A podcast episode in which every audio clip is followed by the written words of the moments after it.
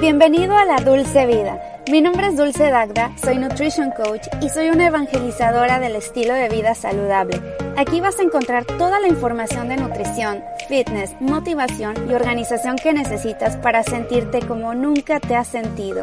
Quédate porque te quiero contar un chisme muy saludable. ¿Qué onda? ¿Cómo estás? Bienvenido a la Dulce Vida. Mi nombre es Dulce Dagda y me da muchísimo gusto tenerte en un episodio más de mi podcast. El día de hoy vamos a platicar de los alimentos que nos pueden ayudar a nuestra salud cerebral, qué podemos hacer para mejorar nuestra memoria, qué podemos hacer para prevenir enfermedades como el Alzheimer, etcétera, y todas las enfermedades que tienen que ver con, con el cerebro. Pero antes, la confesión semanal. Vamos con la confesión de la semana. Confesiones personales con Dulce Dacta. Y la confesión de hoy es que ya tenía un buen rato, otra vez me di un break de mucho tiempo, no intencional, totalmente no intencional, sino que estaba con que, ay, ya te voy a hacer podcast, me voy a poner, me voy a sentar a grabarlo y realmente no me quita tanto tiempo, porque no hay tanta producción como cuando me siento a grabar un video, que generalmente pues si me arreglo, hago que se ponga, que esté bonito el set, si voy a hacer una receta, bueno, bajo todo, escribo, Aquí realmente pues sí hago bastante, perdón que se escuche, estoy como en mi break de hora de trabajo por cierto y se escuchan algunas notificaciones por ahí que me están llegando. Pero bueno, les decía que cuando me preparo para hacer un video me lleva más tiempo. Cuando me pongo a hacer un podcast es información que voy escribiendo, hago como una lluvia de ideas, después le pongo más estructura y, y ya después lo, lo platicamos aquí y les doy la información, hago el podcast, pero no sé, o sea, ¿verdad? ¿Qué, es eso de que traes en la mente y lo tengo apuntado como en mi lista de tareas? Pero es una cuestión más bien de organización y también de decidia, que lo dejo para después, lo dejo para después y como realmente yo el podcast no es algo que monetice por sí solo, lo, lo voy dispersando y dejando. También eh, tener a mi esposo trabajando aquí al mismo tiempo, a mí no me gusta que me escuchen, es que suena muy raro, ¿verdad? Porque pues me escuchan escuchan muchísimas personas y me ven muchas personas y estoy expuesta en redes sociales, pero no me gusta que me vean cuando estoy grabando y no me gusta que haya ruido también. Y pues sí, o sea, me pongo un poquito nerviosa. No sé, seguramente ustedes me entenderán cómo es ese efecto de cuando estás grabando algo o quieres una story, quieres hacer algo y, tener a alguien ahí al ladito a veces no es muy agradable. Es no, no que mi esposo me juzgue ni mucho menos, pero pues hacer ruido y, saber que me está viendo, no siempre me encanta esa situación. Y, y pues ni modo, bueno, es parte de, los dos trabajamos desde casa, pero yo tengo que buscar mis espacios donde me pueda encerrar y saber que yo puedo decir lo que sea y no tengo nadie ni nada que me esté interrumpiendo. Yo no sé qué haría si tuviera hijos, en serio. Me sorprende y mi admiración total para aquellas mujeres que tienen hijos y trabajan, cuidan a la familia y hacen la comida y aparte van al gimnasio y son impresionantes. O sea, mis respetos. Yo yo no voy a tener hijos, ya luego platicaremos sobre ese tema si quieren, es algo demasiado personal a lo mejor y, y, es algo que solo lo voy a compartir probablemente en el podcast porque sé que es una audiencia más chiquita, pero yo personalmente no quiero tener hijos. Pero ese es harina de otro costal. Luego platicaremos más a fondo, porque mucha gente se me puede ir encima, pero tengo mis razones y son tengo muchos fundamentos ante ello. Y no es que no me gusten los niños, pero ya luego platicaremos sobre las vocaciones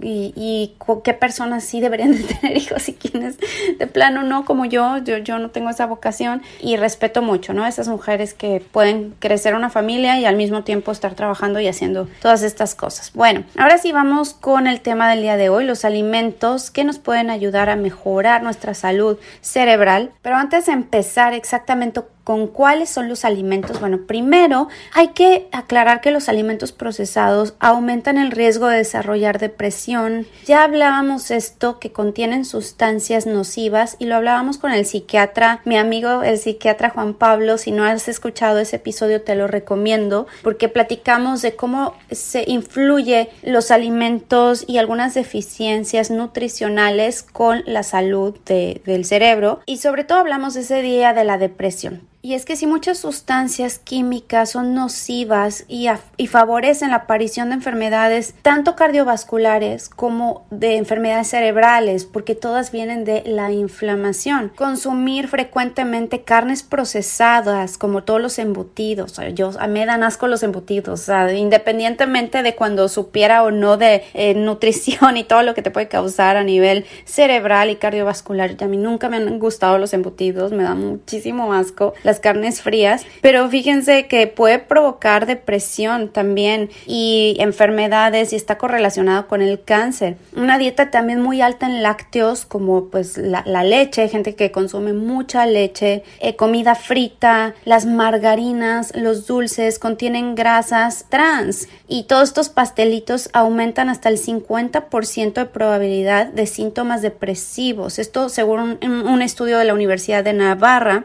Los refrescos por ejemplo, refrescos de dieta también, además de los refrescos normales que tienen un chorro de azúcar, los refrescos de dieta que creemos que si nos tomamos una coca cero no hay problema porque pues es cero y cero calorías, pero ¿de dónde viene ese dulzor? Vienen de endulcorantes artificiales como la sucralosa, también contienen cafeína, mucha cafeína, que reducen los niveles de serotonina en el cerebro, no la cafeína, sino los endulcorantes artificiales. Los carbohidratos refinados como la pasta, el pan blanco, las donas, los dulces, bebidas azucaradas, pueden literar arruinar el estado de ánimo, provocar subidas y bajadas repentinas de glucosa en tu sangre. Y en cuanto más alta sea la glucosa en tu sangre, que ya lo hemos platicado miles y millones de veces en este podcast, eh, después de comer azúcar nos va a dar un down, nos va a dar un, un, bajón bien grande y vamos a querer seguir comiendo. Y eso también nos hace propensos a depresión. Los hombres que consumen más de 67 gramos de azúcar por día, me parece una exageración, pero bueno, esto es un estudio que está por aquí, eh, que es aproximadamente la cantidad que contienen dos latas de refresco de cola, incrementan hasta un 25% de riesgo de padecer trastornos afectivos, esto según la Universidad eh, College London, University College London. Es que el cerebro y la alimentación son bien importantes porque el cerebro es un órgano muy sensible que controla nuestras conductas, nuestras emociones, lo que pensamos, la manera en cómo percibimos el mundo, por supuesto, cómo estamos de ánimo. El cerebro requiere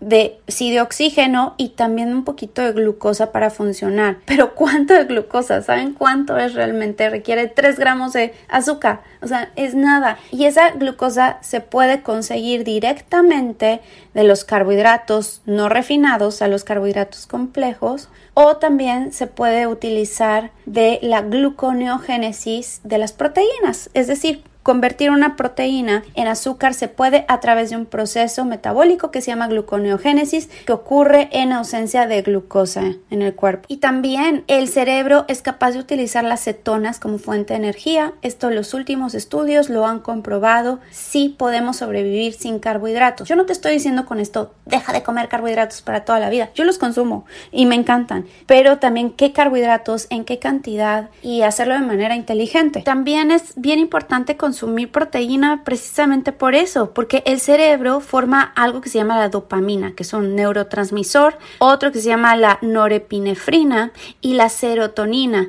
¿Y saben de dónde obtiene estos, estas sustancias el cuerpo para crearlas de los aminoácidos esenciales? Entre ellos destacan principalmente uno que se llama triptófano y otro que se llama tirosina. El triptófano se transforma en serotonina a través de rutas metabólicas, por lo que consumir alimentos ricos en este aminoácido nos van a ayudar. ¿Qué alimentos podemos consumir? Bueno, ahora sí ya les va la lista.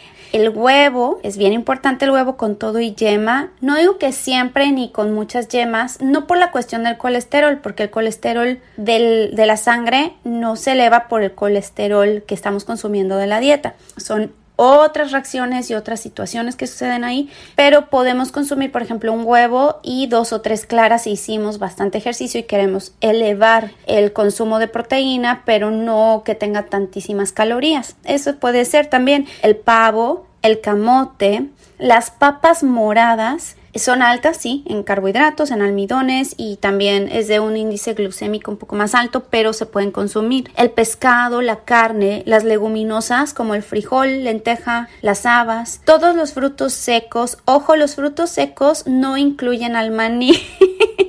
es que la cuestión con el maní o cacahuate es que contiene muchas aflatoxinas que pueden tener una tendencia muy fuerte en tu cuerpo a desarrollar alergias. Hay gente que ha consumido mucho cacahuate, mucho maní un tiempo y me han llegado diciéndome que tienen mm, rosácea. Y digo, a ver qué comes. No, pues como esto y yo, pues tu alimentación está bien. Y de repente veo ahí cacahuates. Lo quitamos y al paso de unos dos meses mejora la piel impresionantemente. Es más, a las dos semanas ya empezamos a ver varios cambios, pero tarda, tarda un rato el, el, cacahuate o el maní de salir porque les digo que les crece esto que se llama aflatoxinas. ¿Dónde más podemos consumir el triptófano? En los frutos secos ya decíamos, como los piñones, los pistaches, los walnuts o que son las nueces de Castilla, nueces de las macadamias son deliciosas y todos los demás frutos secos, los marañones o ¿cómo se llaman estos? Los cashews. También un poco en el plátano. Cuida que el plátano que vayas a consumir, banana, cambur, como le llames tú, sea un poquito verde, que no esté muy maduro, porque entre más maduro, más azúcar. También pasa con la piña. El aguacate es una excelente fuente de triptófano, fuente de potasio, de muchos minerales y es una fruta una fruta muy elevada en grasa y son grasas buenas porque requiere nuestro cerebro de las grasas. Estos alimentos nos harán tener un nivel adecuado de estos neurotransmisores. Para que nosotros podamos elaborar serotonina necesitamos un aminoácido que les decía es el triptófano y nuestro organismo lo convierte en algo que se llama 5-HTP, a ver si lo puedo pronunciar, es L5-hidroxitriptófano para su posterior conversión en serotonina finalmente. De ahí es tan importante que estemos consumiendo estos alimentos. En caso, por ejemplo, de insomnio, la mayoría de las personas es porque están deficientes en este aminoácido. En relación en su papel como reductor del apetito también nos apoya. Cuando se realiza una dieta de control de peso se produce una fuerte caída en los niveles de triptófano y de serotonina. Por eso yo no apoyo esas dietas yo yo que tienen muy poquitas calorías y que sí te ayudan a bajar de peso, por supuesto, pero que te van a depletar de muchísimos nutrientes, entre ellos el triptófano, y te pueden desencadenar una serie de problemas metabólicos a la larga y te pueden desencadenar insomnio, se los digo por experiencia, y tardas mucho tiempo en recuperarte de esas situaciones. Entonces no caigan en esas dietas loquísimas, vayan con un profesional que les puedan apoyar. También es bien importante importante incluir dentro de tu dieta los ácidos grasos esenciales, que son los omegas. Son necesarios para el desarrollo y funcionamiento del sistema nervioso y del cerebro y se encuentran presentes en frutos secos, en las semillas, nuevamente en el aguacate, en el aceite de olivo. Excelente antioxidante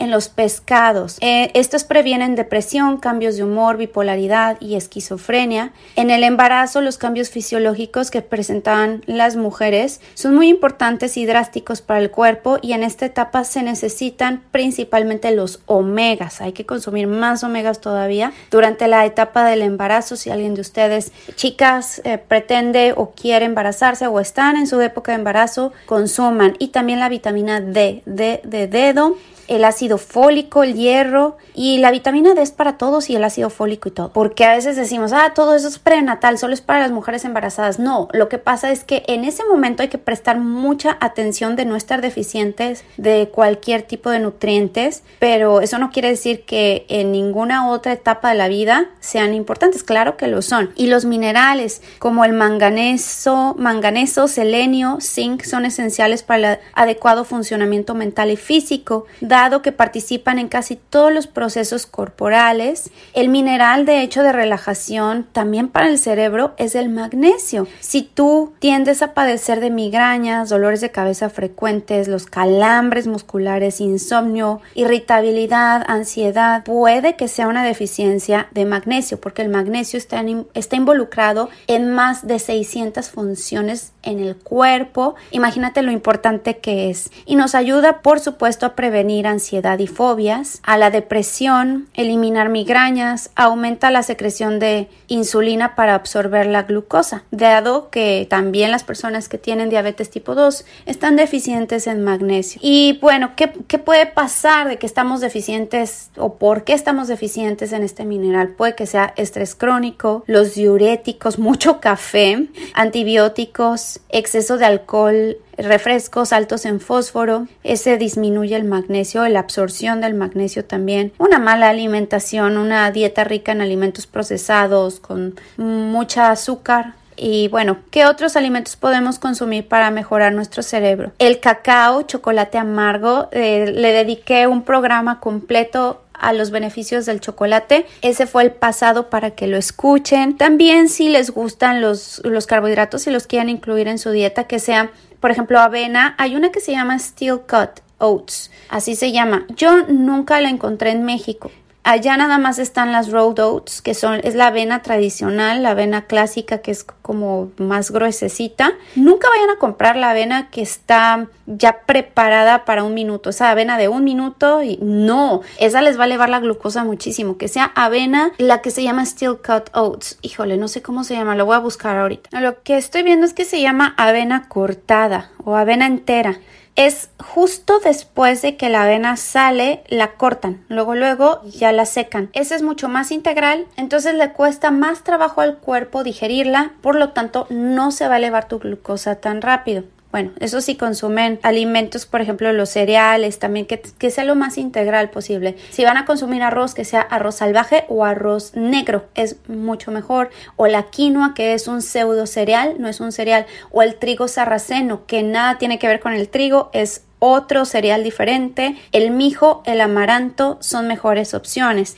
También las frutas de índice glicémico bajo, como el kiwi, también tiene mucha fibra y el kiwi en especial tiene bastantes antioxidantes y todos los frutos rojos como las fresas, zarzamoras, frambuesas. Y agrega siempre un puño de nueces, almendras a tu fruta para que también el índice glicémico no sea tan alto y que se produzca ese pico de azúcar pero poquito, que no sea demasiado. Y así vas a mantener tu cerebro sano durante muchos años dándole todos los nutrientes, los minerales necesarios, las vitaminas y el estilo de vida, por supuesto, pensamientos sanos, pensamientos buenos, incluye 10 minutos de meditación al día, puede ser meditación guiada, que bajes una app, yo utilizo una que se llama Waking Up, si quieres te lo dejo en las notas de este podcast y es gratis, lo puedo yo compartir un mes, te regalo gratis y de hecho si les escribes un mail de que no puedes pagar la suscripción anual, te regalan un año gratis, es una maravilla, es de un doctor, creo que es PhD o, no sé, es,